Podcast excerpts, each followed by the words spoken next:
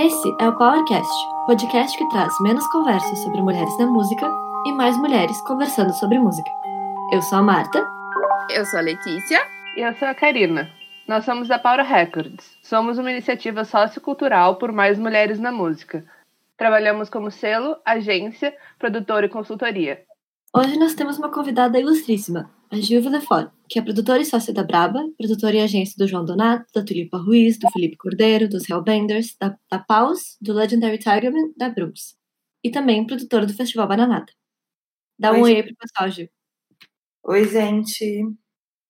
Uh, bom, o que a gente queria começar perguntando é como é que foi teu início na música, assim. Porque a gente, te conhecendo, sabe que já desempenhou mil e um papéis diferentes nesse rolê doido. E eu queria te perguntar como que tu aprendeu a fazer tudo isso? Como é que foi teu começo de carreira?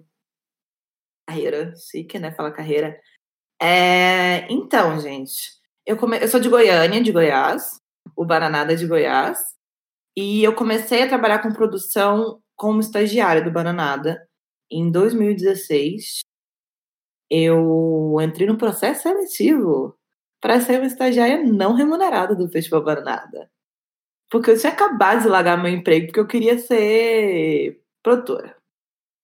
Aí é, virei estagiária. Meu primeiro estágio no Bananada era a menina que buscava coisa e carregava uns trem às vezes, ia no correio levar contrato e fazia post rede social, porque naquela época a equipe de comunicação era um conceito que estava sendo criado, né?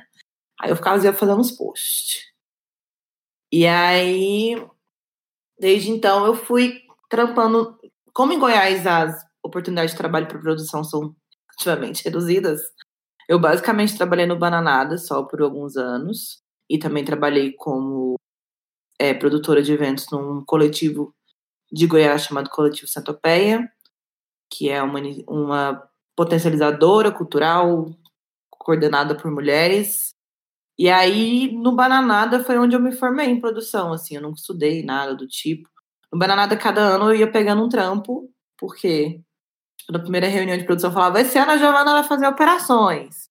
Aí eu pesquisava no Google o que, que era produção de operações.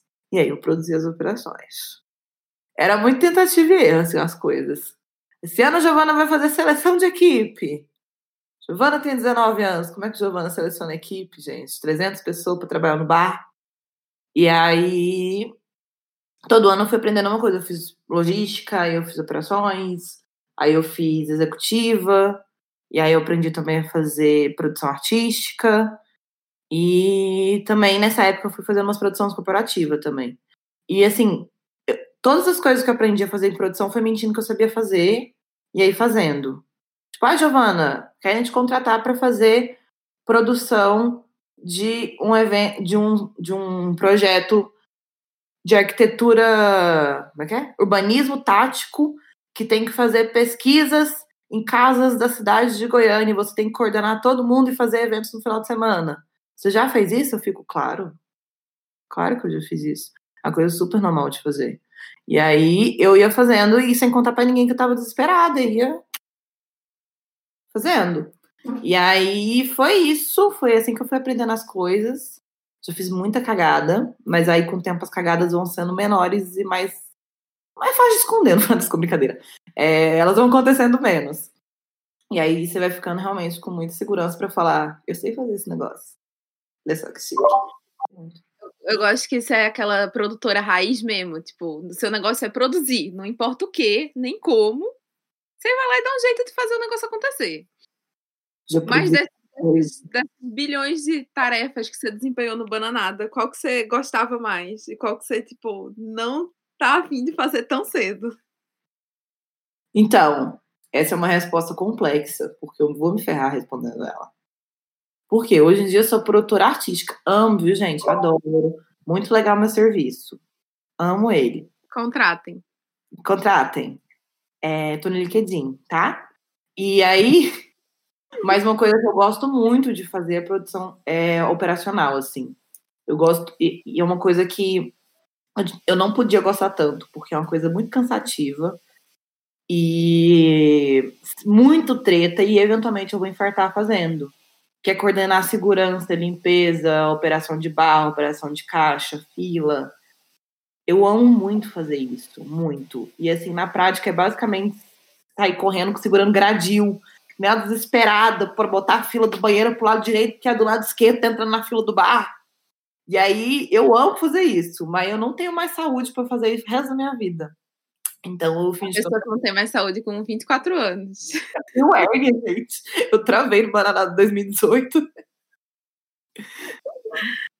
E aí, é uma coisa que eu amo muito fazer, mas eu tô cada vez fazendo menos. E a coisa que eu mais odeio fazer é outra coisa que vai me ferrar. Mas enfim. Financeiro. Todas as partes de produção que mexe com dinheiro, assim, entendeu? Coordenar o dinheiro dos outros, não gosto muito de fazer, não. Dá um cagaço, porque eu sou muito de humanas e eu acho chato.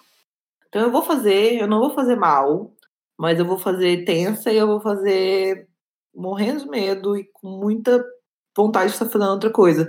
Teve um ano que eu fui responsável por todos os pontos de venda do Bananada. Eu que fazia abertura de caixa, fechamento de caixa, sangria de dinheiro, levar malote para um lado para o outro, carregar dinheiro na mochila. Gente. Eu acho tático colocar uma jovem para fazer isso. Porque quem, quem que acha que essa jovem vai estar tá andando com dinheiro para um lado e para o outro? Dentro de um no 2010. Como o vale mais que Uno. Exato, gente. É, é tudo estratégia. Tudo estratégia. Nem, gente, esse ano eu não dormia. Eu dormia pensando no dinheiro que tava comigo, assim. Ah. Porque não é que eu sou ruim com grana, é porque eu sinto muita responsa de estar com grana na minha mochila dos outros, sabe? É, e como é que não vai sentir, né? E faz parte da estratégia. Imagina-se que além de estar né, uma jovem andando por aí com todo esse dinheiro, imagina-se que também o coração tá um pouco mais, mais em dia, mais inteiro, para aguentar o desespero de estar carregando esse dinheiro todo pelo mundo é um estresse. Eu faço, se tiver que fazer, eu faço, mas eu prefiro não fazer, assim. Mas eu nunca, nunca entendi como você gosta de operacional. É um trampo que eu nunca fiz e que eu acho que, tipo, claro que eu vou fazer, porque, né, estamos aqui para fazer as coisas, mas é aquele que, tipo, vou ficar o tempo inteiro procurando outra coisa para fazer, sabe? É porque o trampo meio. Ele é corner job, assim. Eu, eu saco o que ele é. Tipo, parte dele é. Giovana, tem um vazamento do banheiro e você tem que agarrar, agachar embaixo os banheiros procurando um cano furado, entendeu? Tem nenhum amor nesse trampo, nenhum. Mas é, é meio divertido, assim, você se sente meio. Sabe Pequenos Espiões? Sabe a Carmen de Pequenos Espiões? Tudo que aparecia ela conseguia se virar? Juro que é minha referência. Ai, mas é o um negócio do produtor que vai lá e resolve o negócio na hora, tipo. É. É produção at his finest. Uhum. É a gente que faz mais. Acho que a Marta e a Karina também tem mais é, de artístico, que o rolê é todo pré, que na hora você vai, tipo, controlando as coisas que podem dar errado, mas, pô, a gente já sabe o que vai, que pode dar errado. Então a gente já tá muito mais tranquilo. É um é, trampo. quando tipo... tu é a produção do artista, tu tá meio ali só pro caso de dar alguma coisa para acompanhar, assim, o teu trampo já foi feito, né? É, se não foi no e-mail antes, não vai dar para fazer muita coisa agora basicamente. É, no Bananada foi o lugar que eu descobri se eu gostava mais de fazer a parte do festival do contratante ou do artista. Porque é isso, tipo, é muito mais tranquilo chegar lá e fazer um artista do que estar tá lá no, via festival, que eu tô fazendo 20 por dia, três dias seguidos. E, e eu acho que a pessoa é meio doida, porque eu gosto, eu gosto mais da parte do festival. Ah, isso que eu ia perguntar, se você ainda queria ficar no artístico, se você tá gostando do rolê do festival. Eu gosto, e eu gosto do, do rolê do festival, que eu lembro dos primeiros que eu fiz fora da Power, porque assim, na Power a gente sempre escolheu com quem a gente ia trabalhar. Quando você chega num festival, você vai ter que fazer lá com que a pessoa pensou, né? Assim, a, curador, a curadoria do Fabrício é ótima, porque todo mundo ali é meu amigo. Mas aí, tipo, chegar na curadoria do Mimo, chegar na curadoria do, do Hack Beat, que é uma. Às vezes é tipo uma banda da sei lá, da Suécia que falam um português enrolado, não sei o quê, e daí toda a troca de e-mails é muito confusa e que você sabe que aquela banda vai dar um trabalhão. Eu gosto dessa adrenalina. É bom, né? Eu acho massa também. O, o, e no o... final. E no final são. Eu, eu, acho que você sente isso quando você trampa com, com as coisas da Brava e com as coisas do Bananada, que são. É, sentimentos diferentes no final do, do rolê. Tipo, no, no final, quando é um artista seu, você fica muito feliz de o artista ter feito um show massa e tudo mais, e ter corrido muito bem. Mas quando é um festival, você fica, tipo, muito feliz pelo público que tá lá. É, é a diferença. No festival, você tá fazendo tudo pelo público. Não por você ou pelo festival em si, saca? É uma doideira. Se, se o público teve uma má experiência com alguma coisa, você se sente mal pra caralho, assim. Tipo, ah, o festival lucrou, mas o povo ficou muito tempo na fila. Você dorme três meses assim, ó. Eu falhei com as pessoas que foram felizes. Você fica três meses pensando nisso. Aí você pesquisa no, no Twitter, as pessoas falando mal, porque a Nossa. fila tava grande tal hora. O som tava ruim tal hora. E você fica tipo, puta. Destrói, gente. Não devia me afetar tanto, mas me afeta pra caralho. Eu tive que parar de fazer redes sociais bananada e atendimento de público, que começou a me dar vontade de chorar quando li os comentários. Porque as pessoas também, vamos falar, né? Que eu também sou essa pessoa. Ela mandou um comentário assim: fiquei 15 minutos na fila, vocês acabaram com a minha vida. Bananada significava que tudo que eu quero ter, a lua vai trazer.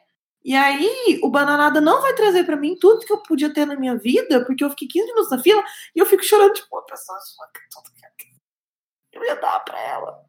Eu não dei. Fico muito mal. Tem que ser alguém que não tá nem aí, que não entende. Não é que, não é- não é que não tá nem aí, mas, mas que, que não se sente pessoalmente responsável pelo fim da vida da pessoa. E, e não é só com o festival que você gosta de fazer. Quando você gosta, acostuma de fazer esse trampo, é com qualquer trampo que tu pega. Todo trampo que você pega, tipo, os trampos corporativos que eu pego. Eu produzia festa junina. festa junina, carregando bandeirola desesperada. É isso, gente. Isso que é ser produtora, minha gente. Porque assim, aparece um corpor- corporativo pra perto de mim, eu fico pensando assim, tipo, preciso dessa grana? Não, tá bom, então foda-se. Tchau! Tchau! Não consigo me importar. Nossa, eu amo corporativo, gente. O mundo corporativo é muito bom. Copo de Você vidro. sabe que eu fazia corporativo, mas eu fazia, eu fazia planejamento, eu não fazia produção, porque eu era inteligente demais para fazer planejamento, segundo as pessoas da agência.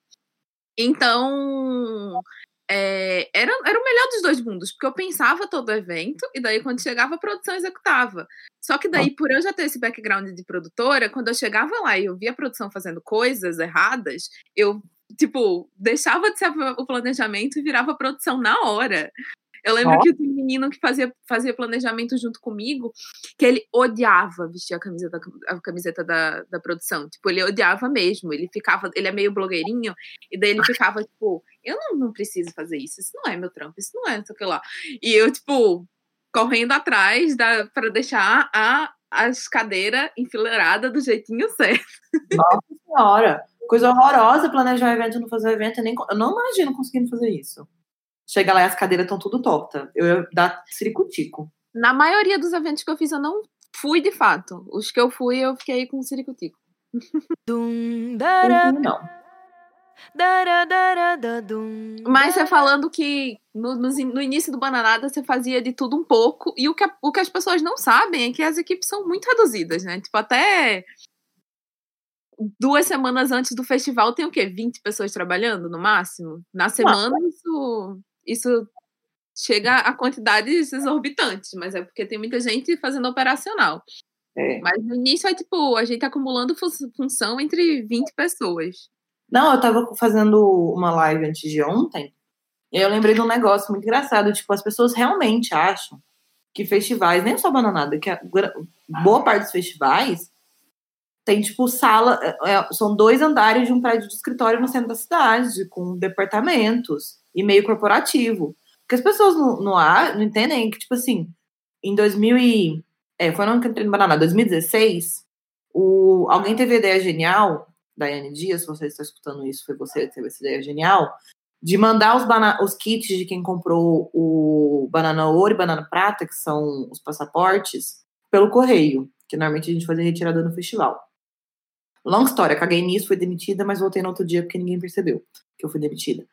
É, Aí esses kits vinham numa caixinha do correio, né? Aquela caixinha de papelão do correio que você envia. Esses, essas caixinhas a gente pensou, pô, vai mandar de papelão craft, assim, ó, sem graça. Aí juntou todas as cinco mulheres da produção num final de semana, botou o Zeca Pagodinho pra tocar, comprou uns spray, fez uns stencil recortados na mão, escrito bananada, e a gente sozinha pintou 500 caixas. Porque a gente queria caixa bonita e não tinha dinheiro pra comprar caixa chique, não dava tempo de jogar, jogar pra gráfica. A gente sentou com a cerveja na mão e pintou 500 caixas, mandando correio. Aí o pessoal acha que é que a gente fez o quê? Que a gente mandou fazer essa caixa? Claro que não. Foi a gente que pintou a caixa, gente. A pulseirinha do bananada, que é aquela de, de pano, que tem um, um, um fecho, vocês sabem um fecho que vem na pulseirinha? Que não deixa sair? Uhum. A pulseira do bananada veio com um QR Code nela, que é uma tag de QR Code, que é seu ingresso, né? A gente manda fazer, eu acho que são. De passaporte, eu acho que é umas 6 mil. pulseiras. Eu não lembro agora. Eu não sou eu que mando fazer a pulseira. É 6 Eu tava com cópia desse meio, eram 6.500, 6.000. Letícia, é a gente que monta a pulseira. Ela não vem pronta. A gente manualmente coloca a tag, coloca o fecho, e aí a gente pega uma, uma, uma madeira, tipo um- uma madeira, um, é chama? tábua, uma tábua de madeira com um prego enfiado, e aí a gente vai enfiando a pulseira, a, a, a pulseira na madeira com prego para entrar. A 6.500. Faz isso tudo e ainda depois tem que abrir as redes e estar distanciado o suficiente para não querer chorar com as reclamações. Não dá. Não, tem como, Não né? dá. Não tem, é impossível. Não dá, Mas se gente. tu tivesse esse nível, tipo, é muito difícil. Tu não consegue fazer um distanciamento desse jeito, né? Já. Não dá.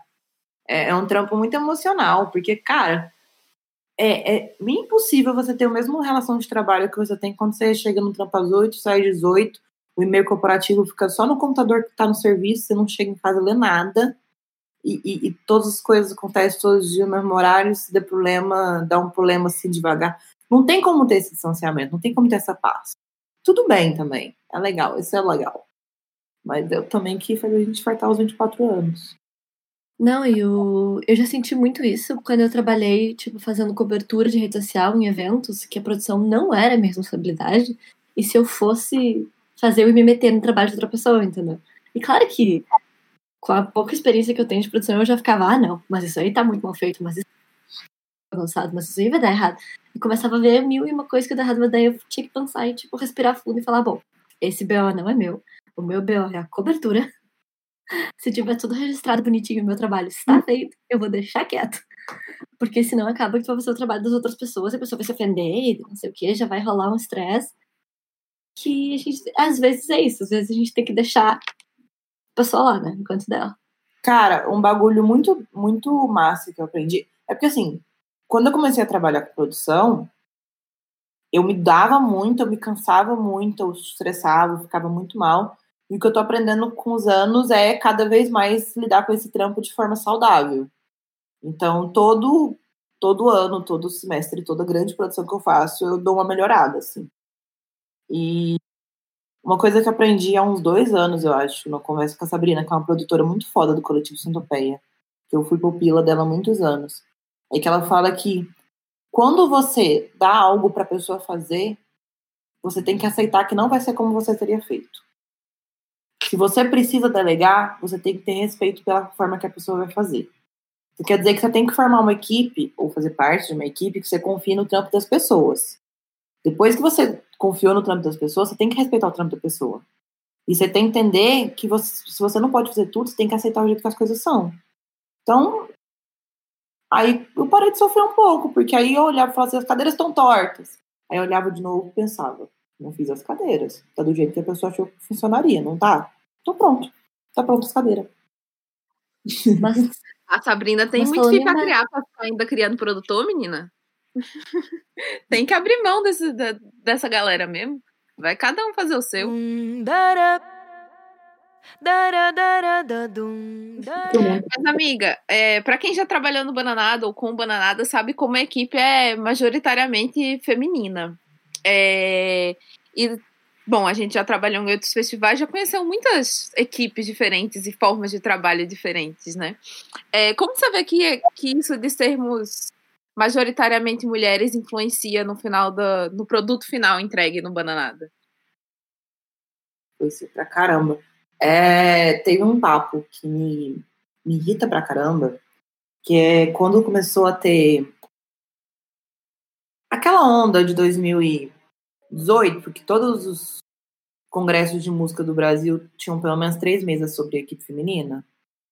Foi um ano que to, as mesmas pessoas falaram em todos, todos os lugares.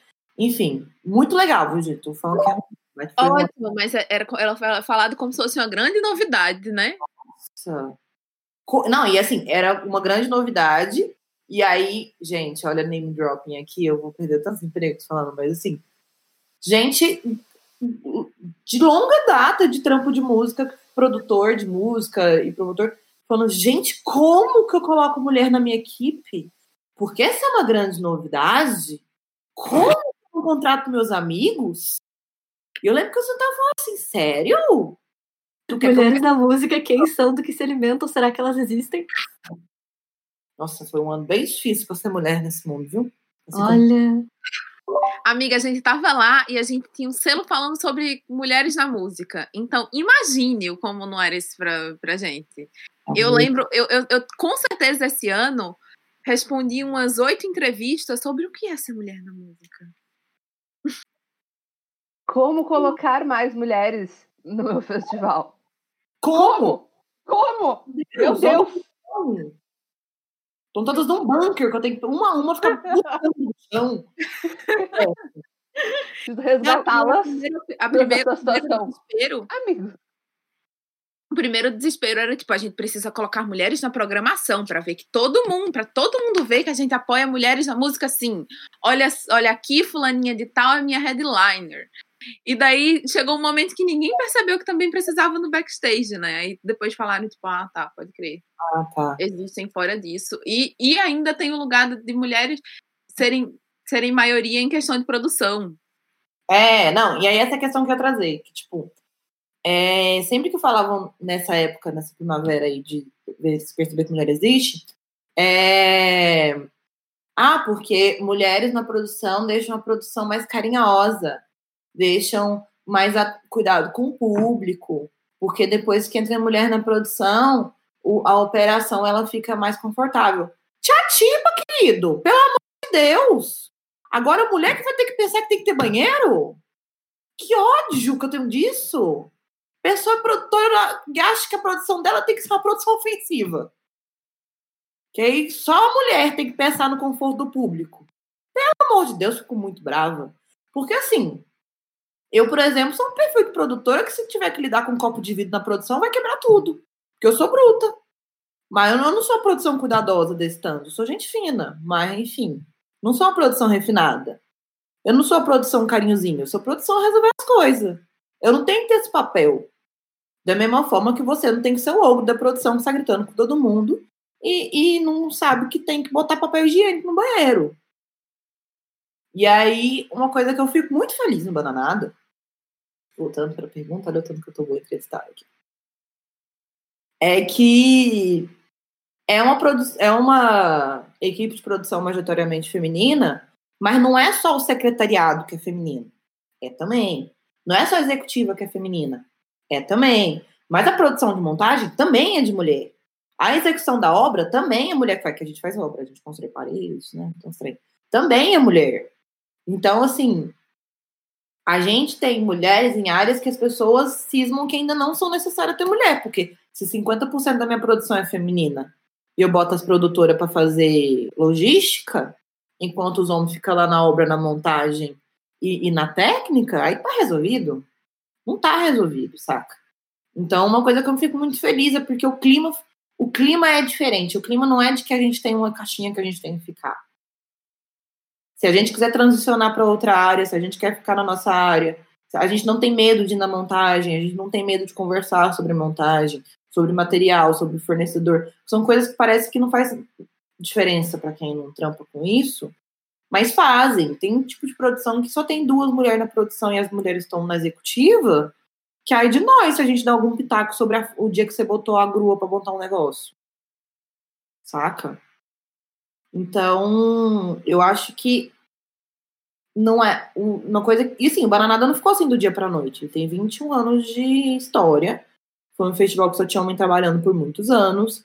tem mais mulher trabalhando desde que o coletivo Centopeia entrou, que é um coletivo que tem sociedade, todas as sócias são mulheres, e aí a Daiane Dias virou sócia, e aí isso foi uma coisa gradual. E hoje em dia que a gente está nesse matriarcado maravilhoso. Mas demorou. E é um processo que a gente entende é devagar. Para mudar a forma que as pessoas pensam mesmo. Tipo, os, os poucos homens que estão na produção têm que entender as coisas. E aí a gente vai enfiando na cara deles até eles entenderem. E vai acontecer. Fiquei emocionada, né? Não, mas o slogan desse podcast é justamente isso, entendeu? Porque a gente tava na época que só se falava, ai, mulheres da música, mulheres da música, mulheres da música. Aí todo mundo que era mulher e trabalhava com música só podia falar sobre exatamente isso. Deus me livre tu falar sobre o que de fato é o teu trabalho e com o que tu trabalha dentro da música. Não, é só sobre como é a experiência de ser mulher da música. É só sobre, ai, eu sofro assédio. Ai, os caras são chatos. Ai, ninguém confia em mim. E daí a gente fala, quer saber, chega, ninguém conta mais. É. Não, a gente tem, tem negado, de verdade, negado convite para participar desse tipo de coisa. Tipo, ó, cara, eu estudo distribuição para caralho, sei várias coisas de registro, várias coisas de SRC. E um monte de cara daí de selo não, não sabe. Por que, que eu não posso falar disso? Eu acho que negar é porque...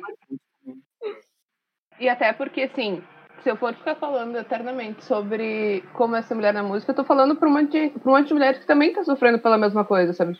Eu não preciso ouvir mais alguém me dizer que não me respeitam por ser mulher, porque acham que eu sou mulher eu não sei de tal coisa, porque na... eu já sei isso. Não preciso ouvir mais alguém me falar sobre isso. Já entendi, estou Verdade. passando por. Joia? Vamos pra próxima. Mas, seguindo nessa vibe, ah, que conselho que tu daria, Gi, pra meninas que estão ouvindo isso aqui e querem trabalhar com produção, não sabem por onde começar, estão no início da carreira, sabem que esse rolê é bizarro. O que, que tu diria pra elas de motivacional? Cara, complexo, né?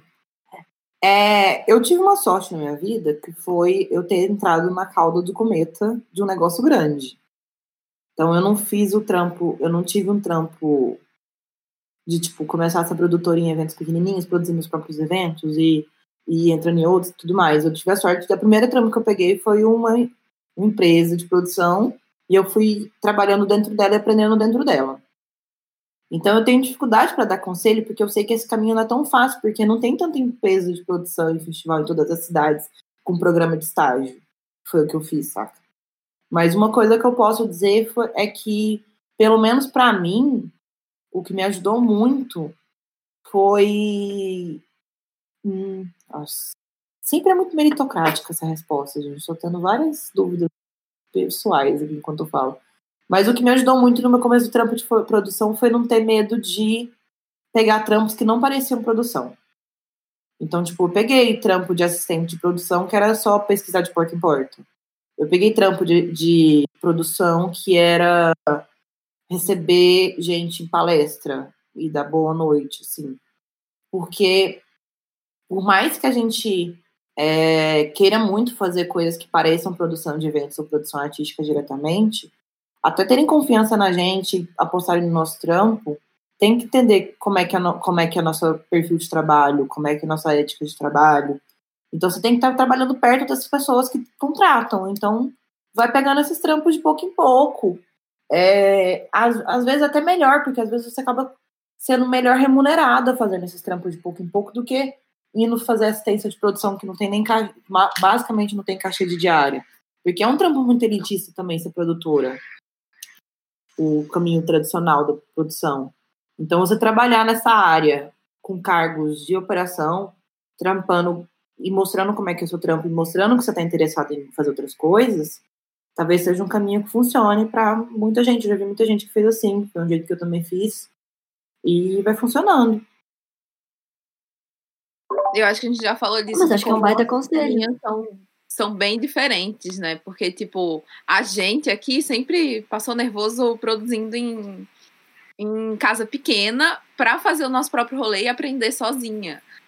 Mas porque, tipo, não tava no nosso alcance esses pequenos trampos, e daí a gente se meteu para fazer várias coisas que, sei lá, demorou anos pra gente ser de fato remunerado sobre, né? Então daí vem todo esse discurso meritocrático de tipo, porra, a gente passou vários anos trampando de graça, a gente pôde trampar vários anos de graça, né? É, tanto que, tipo, chegou um momento que daí tinha todas essas oportunidades de fazer estágio em festival de graça. E daí eu entendia que, tipo. Vai, vai soar bem, bem babaca, mas, tipo, que eu não precisava passar por isso mais uma vez, sabe? Tipo, não vou mais trabalhar de graça. Já trabalhei tanto que eu não vou mais passar por isso. A questão da remuneração é foda também. Porque quando a gente se propõe a trabalhar de graça para as pessoas para aprender, para você começar a ganhar dinheiro dessas pessoas é muito mais difícil. Então, por exemplo, é, eu já trabalhei em bar, já trabalhei em casa de evento, já trabalhei com evento. Eu saí do, do cachê de bartender para o cachê de, de assistente de produção. Se eu estivesse chegando lá do cachê zero para chegar no caixa de assistente de produção, é um caminho nada de chegar. Você não estava na folha. Você não vai ganhar 50 conta a mais por noite. Você não. A pessoa não está planejando gastar dinheiro com você. Então, aprender trabalhando de graça tem suas qualidades, mas tem seus perigos. E, bom, tudo isso, obviamente, tem a ver com a gente trabalhar num meio que é absolutamente instável. E desculpa, mas vamos ter que entrar no assunto pandemia por um momento.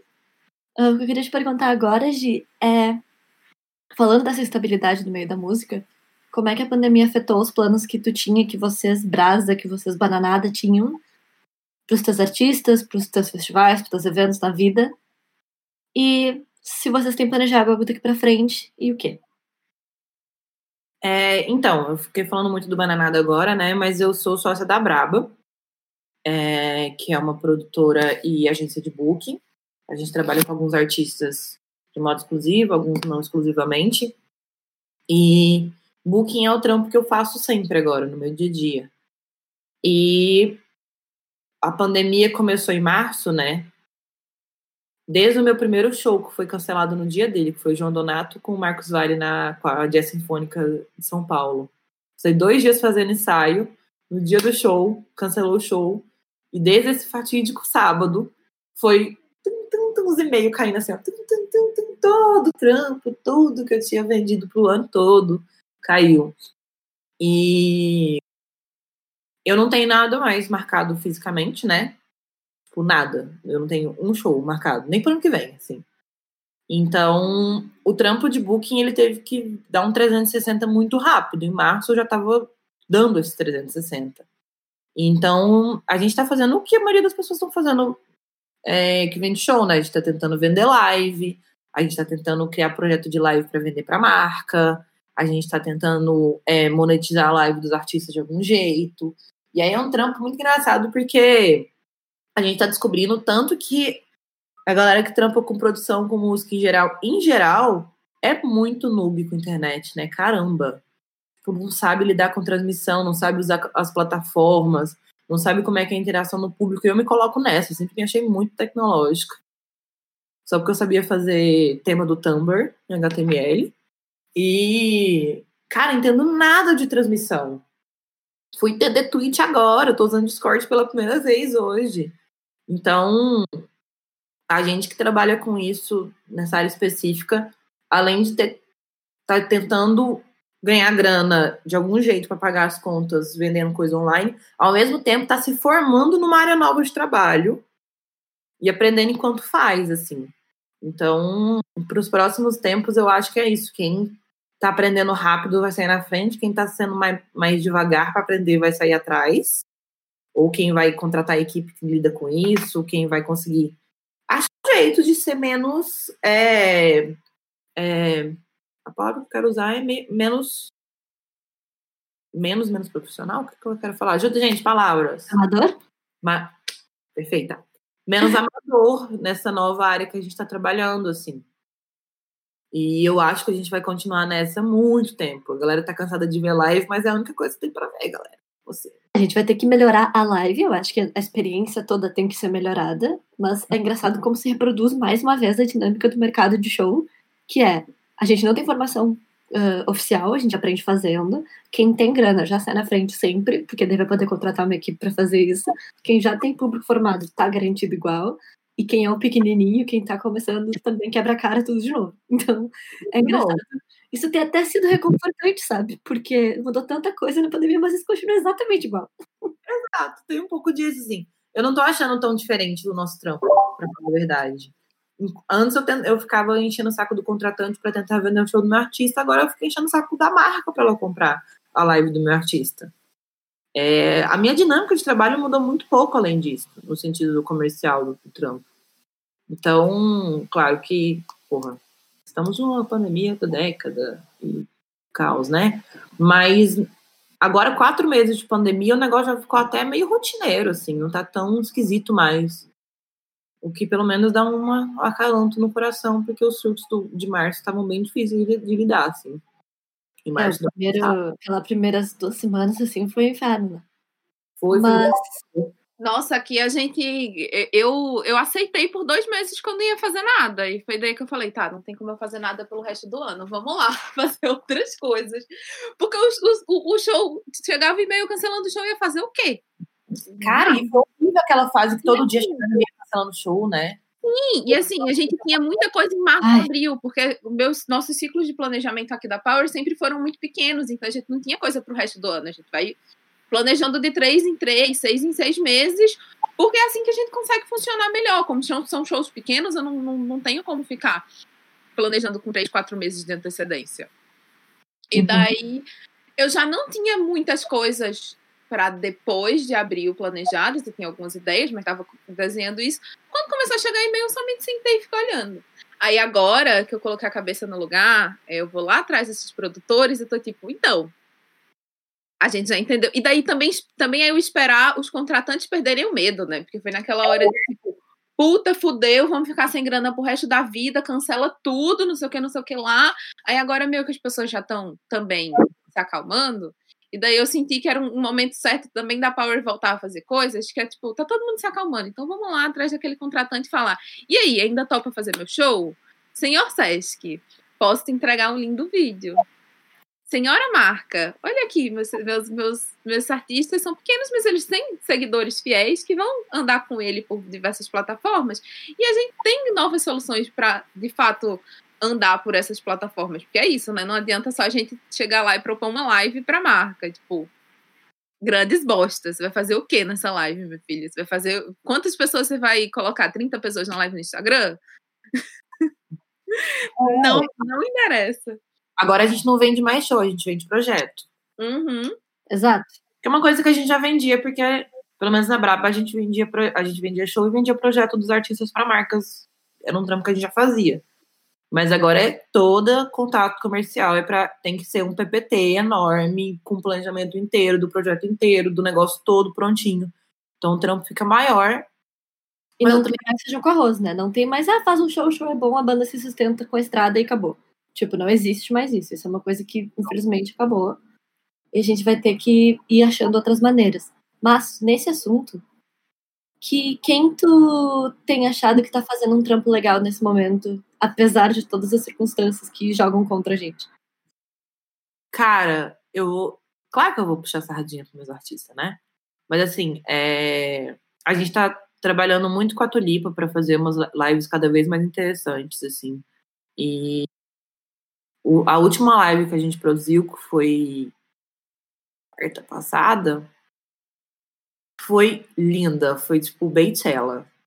Troca de roupa, troca de look, troca de ângulo, troca de cenário. Foi assim, ó. Feita. Então, assim, eu acho que artistas, não só a Tulipa, mas a Tulipa é um ótimo exemplo, de que estão começando a dirigir suas lives como se fossem filmes ou clipes.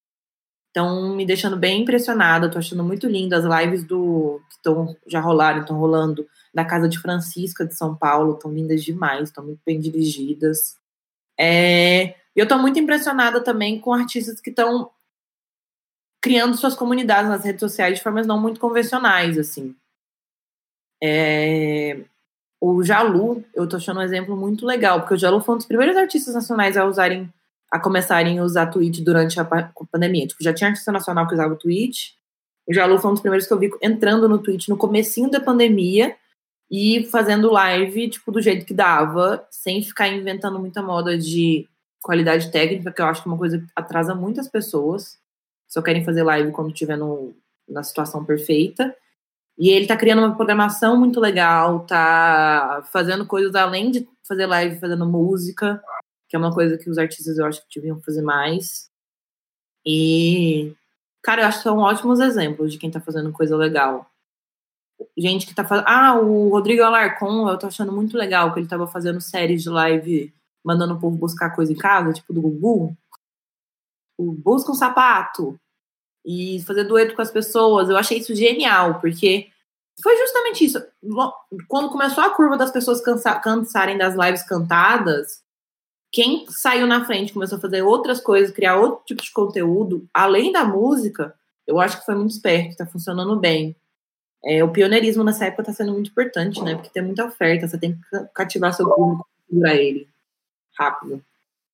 Nossa, isso do, de não ficar presa no preciosismo técnico é muito importante. Tipo, a gente tem, tem esse negócio de, porra, tá na internet, tá no live, etc. Vai ficar gravado pro resto da vida. Se você fizer uma cagada, tá lá pra sempre neguei vários convites de lives por isso, porque eu fiquei tipo, eu ficar falando por aí, eu falar alguma merda, etc. Mas, tipo, tem que ter, tem que testar, né? Tipo, não tem, não tem outra, outra solução. Cria um canal no Twitch sozinho, sei lá, não, não, não divulga para ninguém e fica testando, e daí em algum momento se sentir confortável, abre isso aí para geral. Mas eles estão ajudando mais diretamente. Tipo, eu acho que a gente está num lugar agora, enquanto produtora, enquanto pessoas que trabalham diretamente com artistas, de ter que dar mais pitaco sobre a criação deles do que a gente gostaria às vezes, sabe? Nossa, muito. Muito. Porque, por causa disso, tipo, incentivar eles a fazerem de qualquer jeito, bem, entre aspas, esse de qualquer jeito, e ajudar eles a, tipo, ter referência de outros artistas. É, tá sendo complicado isso de, tipo, guiar, mas sem, de fato, meter a mão na criação artística do outro artista. Vocês estão ajudando, tipo, eles a criar conteúdo, a, a pensar essas coisas? Cara, tá sendo bem complexo esse tempo. Eu falei com a Tulipa isso essa semana, assim que está sendo um tempo muito esquisito em que a gente, a gente é booker, a gente não é empresário deles, dos artistas que a gente trabalha. A gente não faz, a gente só faz a venda mesmo. Então, nossa relação sempre foi de aconselhar, conversar, debater questões comerciais, questões de venda mesmo de show. A gente nunca entrou em, tipo, você vai fazer algo não vai fazer algo, qual vai ser o, qual público-alvo do seu álbum. A gente nunca entrou nessa. E ao mesmo tempo, o artista, ele teve, sempre teve a gente para é que a gente também é produtora, né? Aí sempre teve a gente para produzir os negócios. Agora a gente vende negócio e o artista que se vire na casa dele para montar o cenário. O artista mesmo que vai ter que aprender a mexer na plataforma, porque não tem ninguém lá para fazer isso para ele. Então, é esquisito pra caramba jogar o, jogar o trampo nas costas dele, porque não tem nada que você possa fazer além de dar uma ajuda, ajudadinha à distância guiando. Então já tem essa relação nova que é basicamente dirigir o trampo do artista tecnicamente e dizer o que ele tem que fazer, o que é muito esquisito pra gente. E ao mesmo tempo também, pra gente conseguir vender projeto, a gente tem que estar uma, uma direcionada ou debater o que eles estão fazendo na presença dele nas redes sociais. Então, assim, é, debater se ele pode ou não ficar fazendo live toda semana, porque talvez o conteúdo é um conteúdo que a gente gostaria de vender é, debater qual é o tipo de coisa que ele vai fazer, porque isso pode interferir no tipo de, de produto que a gente está tentando vender com eles, assim. Não só entra no trabalho artístico deles, como entra na vida pessoal deles. Porque também é a forma que eles expressam estando sozinhos em casa na pandemia. Então, a relação produtora-artista agora está sendo bem renovada, está sendo bem diferente. Com a gente está sendo suave, mas é sempre uma descoberta, assim. Nossa, eu fiquei aqui pensando que, tipo, no início da pandemia, é... pelo menos a gente que trabalha com artistas em início de carreira, a gente tem muito de, tipo, em algum momento provar o quanto o nosso trabalho é importante para a carreira daquele artista, sabe? Porque chega um momento de que, tipo, a gente não tem exclusividade com nenhum artista, então ele está procurando, ele tá procurando é... coisas no, fechando o show num lugar, a gente tá fechando o show no outro, e depois a gente resolve isso tudo junto. Agora é tão, é tão tudo a mesma coisa que, tipo, a gente tem que se meter nessas coisas. E a gente tá ressignificando todo esse papel de produtores, em, de artistas em início de carreira, que é tipo, tá, somos mais uma cabeça pensante, e você vai precisar de mais uma cabeça pensante. Tipo, você não tem todo o tempo do mundo para caçar todas as referências, a gente tá aqui para caçar essas referências juntos. E o que eu achei que na pandemia isso fosse tipo, dificultar essa relação do artista entender o nosso trabalho, eu acho que agora tá até facilitando. Viu? É, tipo, eu acho que eles entendem mais a, a necessidade de ter mais uma cabeça pensante agora do que entendia antes, sabe? Não sei como é que a Karine e a Marta se sentem disso, porque quem trata mais diretamente com as bandas sou eu, né? Então, eu tenho sentido que o meu trampo da Karina ultimamente tem sido muito mais conteúdo e assessoria do que produção de fato. E eu tenho sentido que a galera tá muito mais aberta, principalmente porque, tipo, a galera quer que dê certo. Então, os artistas que a gente tem trabalhado ultimamente, pelo menos, têm estado abertos a, tipo, olha, se vocês acham que vai dar certo, eu tô aberto a tentar. E daí, se não der, a gente testa outra coisa. Mas vamos fazer tudo que tiver ao nosso alcance para que esse trabalho aqui, esse single, esse EP, esse álbum, tenha o maior sucesso possível dentro do recurso que a gente tem. Então eu já falei do tipo, a galera sugere uma coisa porque tá querendo muito que o negócio dê certo e a gente fala, olha gente, legal a ideia, mas pode ser que não funcione tanto por motivo tal, tal, tal. De repente a gente tenta essa outra coisa. E antigamente ia ter pessoas que iam ficar mais tipo, ah não, eu quero fazer daquele jeito porque meu amigo fez e eu sei que funciona. E hoje em dia eu percebo que não, eu percebo que a galera tá muito mais do tipo, bah, bem pensado, vou pesquisar, e daí a gente conversa. A galera tá mais aberta a pensar melhor sobre cada movimento da sua carreira. É, isso é bem legal. O que pra mim é muito bom. Eu acho que eu acho que isso é uma coisa que a gente já falou em algum outro episódio, não lembro mais em qual, qual encontro a gente falou sobre isso. Mas tem muito a ver com o fato de que a gente, como indústria, já não tinha certezas a muito longo prazo, normalmente. As nossas certezas já eram mais para curto e médio prazo, mas agora até elas nos caíram por terra nesse momento. De... O pouco de estrutura que a gente tinha acabou. Então a gente está tendo que reinventar muita coisa, a gente está tendo que reestruturar muita coisa, o que inevitavelmente faz com que tu fique mais aberto a novas ideias e a tentar coisas diferentes, porque bom, o básico do feijão com arroz que tu tinha ali já não está te servindo mais. Então, se tu tem que tentar alguma coisa nova, daqui a pouco va vale mais tu tentar uma coisa realmente nova do que uma coisa é, novinha, sabe? Novinha. Eu acho novinha. que sacando é, é, é, essa, essa situação de que a gente percebeu que a gente não sabia fazer várias coisas necessárias pro nosso trampo agora, tipo, mexer com transmissão e abrir o Discord, deu uma humildade para todo mundo, assim, de sacar que não tá sabendo o que tá fazendo, tá mais aberto para ajuda, para colaborar.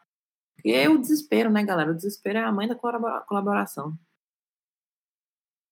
Sim, eu, enquanto uma pessoa muito tímida para falar com outras pessoas, agora eu tô, tô, tô somente mandando umas mensagens tipo, ou, oh, como é que você fez isso aí? Conta para nós.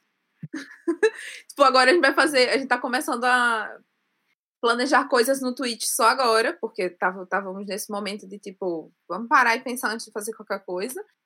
E uhum. daí tipo, eu descobri que precisa de uma internet muito boa para fazer os bagulho no Twitch. Aí eu só mandei, eu só mandei mensagem para as pessoas que eu sei que tem internet boa, tipo, ou oh, se eu fizer aqui, você transmite aí? tipo, pago dois real e um lanche, mando um, uma cerveja da delivery aí pra sua casa. Ontem eu mandei mensagem para um colega de escola que eu não falo antes, falando, oh, tu é gamer, como é, que, que, que é placa de vídeo? Como é que funciona? É, não, tá esse, essa questão de, tipo, ter uma surra de humildade é muito real, porque eu sou muito criada da internet, eu também fazia meus temas lá no Tumblr, eu tinha fake no Orkut, eu ficava, tipo assim, eu era muito criada da internet, então eu achava, não, eu acompanho um monte de gamer, eu super sei o que tem que fazer. Aí eu fui fazer uma live com trabalho, tipo, tentar fazer a transmissão, uh, do, fazer no YouTube, não sei o que, deu tudo errado. absolutamente tudo errado. E daí, um colega meu que manja muito dessas coisas falou: Não, meu, por que tu não me chamou? Podia ter te ajudado. E daí, a partir daí, eu falei: Nossa, eu fui muito idiota, devia ter te chamado no primeiro dia. Por favor, me ajuda, vamos fazer junto. Daí, desde então, foram todas perfeitas as lives, entendeu? Porque tinha uma pessoa que sabia o que estava fazendo ali, já sabia fazer isso muito antes da pandemia. E, tipo, lembra que dá pra pedir ajuda. As pessoas sabem as coisas e a gente pode colaborar com elas, não precisa também desbravar tudo sozinho. Sim. É que eu não sei vocês, eu pelo menos moro, na, tô aqui com a minha mãe e ela tá me pedindo diariamente para ajuda para conectar o Netflix celular dela no Chromecast na TV, entendeu? E, quando eu faço isso para ela, é tipo, meu Deus, a minha filha é um gênio. Que, Exatamente a mesma situação aqui em casa. Igual. tipo, meu Deus, minha filha é um gênio. Ela pegou esse negócio que estava no meu celular, tá passando na TV. Eu, eu, eu, eu, me- eu uso meu celular de controle. Meu Deus, gênio! Só que, tipo, Diploma de TI. Gente, eu tava me sentindo tão ruim nas coisas ultimamente. Tipo, me sentindo. Amiga, Caralho, você é ótima. Você precisa dar uma aulinha pra nós. Ontem eu fiz meu primeiro festival online. Eu só fiz live no Instagram, porque eu tava tipo. mas aí minha autoestima tava super baixa, né? De que eu não sabia fazer nada. E aí eu tranquei, eu fiz publicidade, eu tranquei minha faculdade faz uns dois anos, e aí lançou umas matérias de inverno online da faculdade, eu tranquei meu curso e me matriculei numa matéria chamada Planilhas Eletrônicas. E aí é, é uma, era uma aula EAD e botaram a gente em grupinhos e me colocaram num grupinho com três calouros de engenharia. E aí a gente foi fazer um meet, falei, é, como é que a gente vai fazer planilha juntos? Falei, não, gente, abre um Google, um Google Planilhas, né? Eles, ah, o que, que é Google Planilhas? Aí eu fui, espelhei minha tela, mostrei eu abri no Drive. Gente, esse é o Drive. Esse é o Google Planilhas. Eles, nossa, Giovana entende muito dessas coisas. E eu fiquei, eu entendo muito dessas coisas. Você já, você já usou o Notion?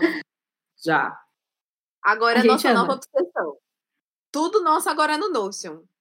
Aí, o Discord e Twitch são as plataformas do momento.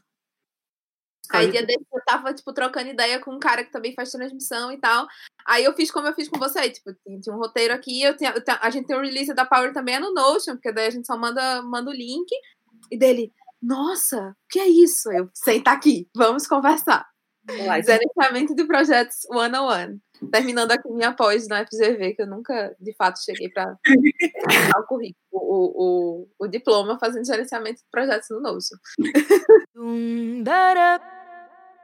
Dara, Bom, pra finalizar esse episódio com a Gi maravilhosa, vamos fazer o nosso ritual de fim de podcast, que é a gente passa, cada uma vai falando algo que tem curtido fazer, consumir, ler, assistir na última semana, e depois a sua obsessão inusitada do isolamento. Eu vou começar então.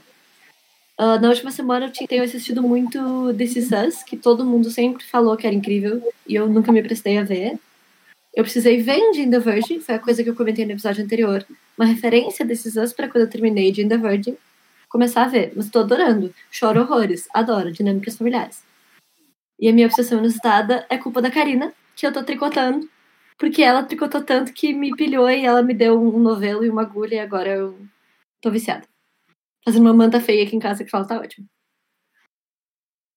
Ah, eu fiz a playlist lá sobre ecofeminismo, mulheres e natureza. Foi isso que eu escutei. Fica aqui o link, meninas, etc, etc. Fazer o publi do- da minha playlist.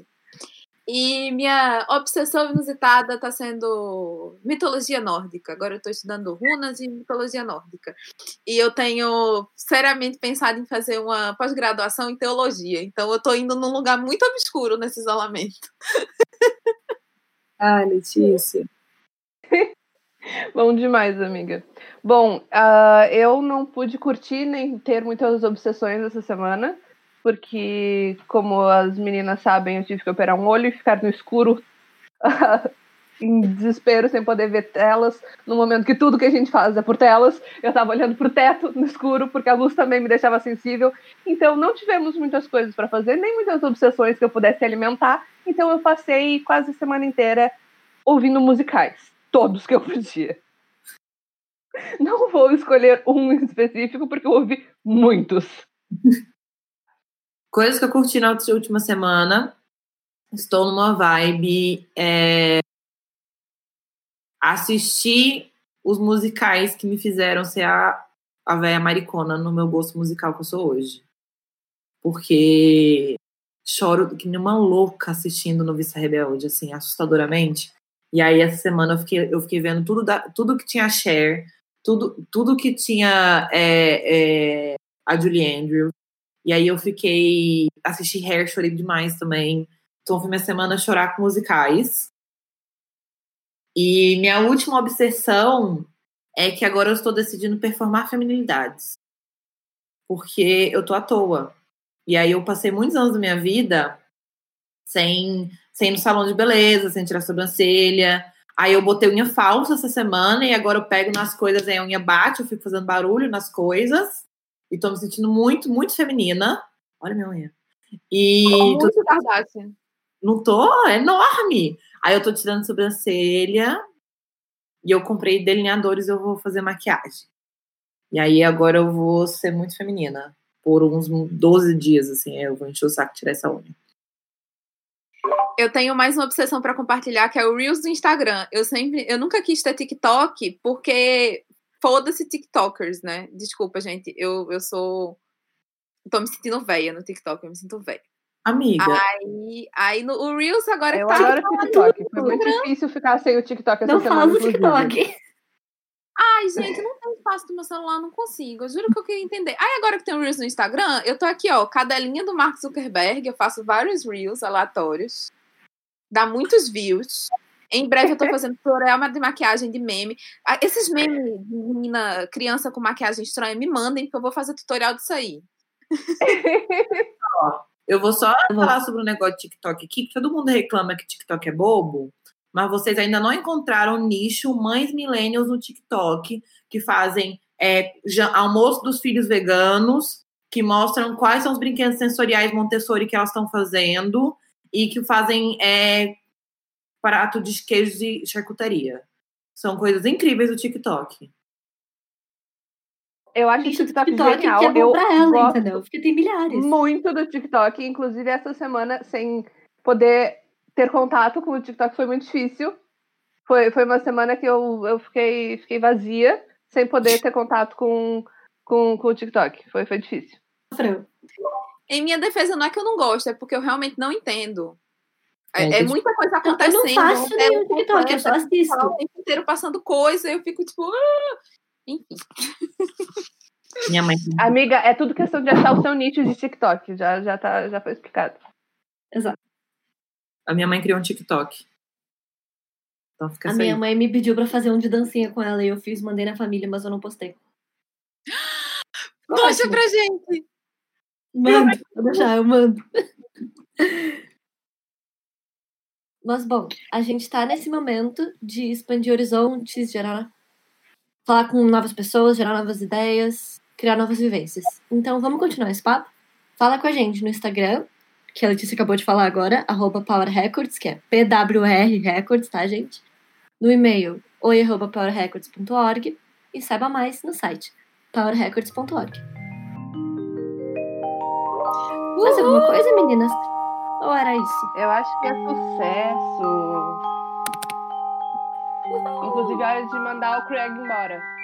Tchau, Craig.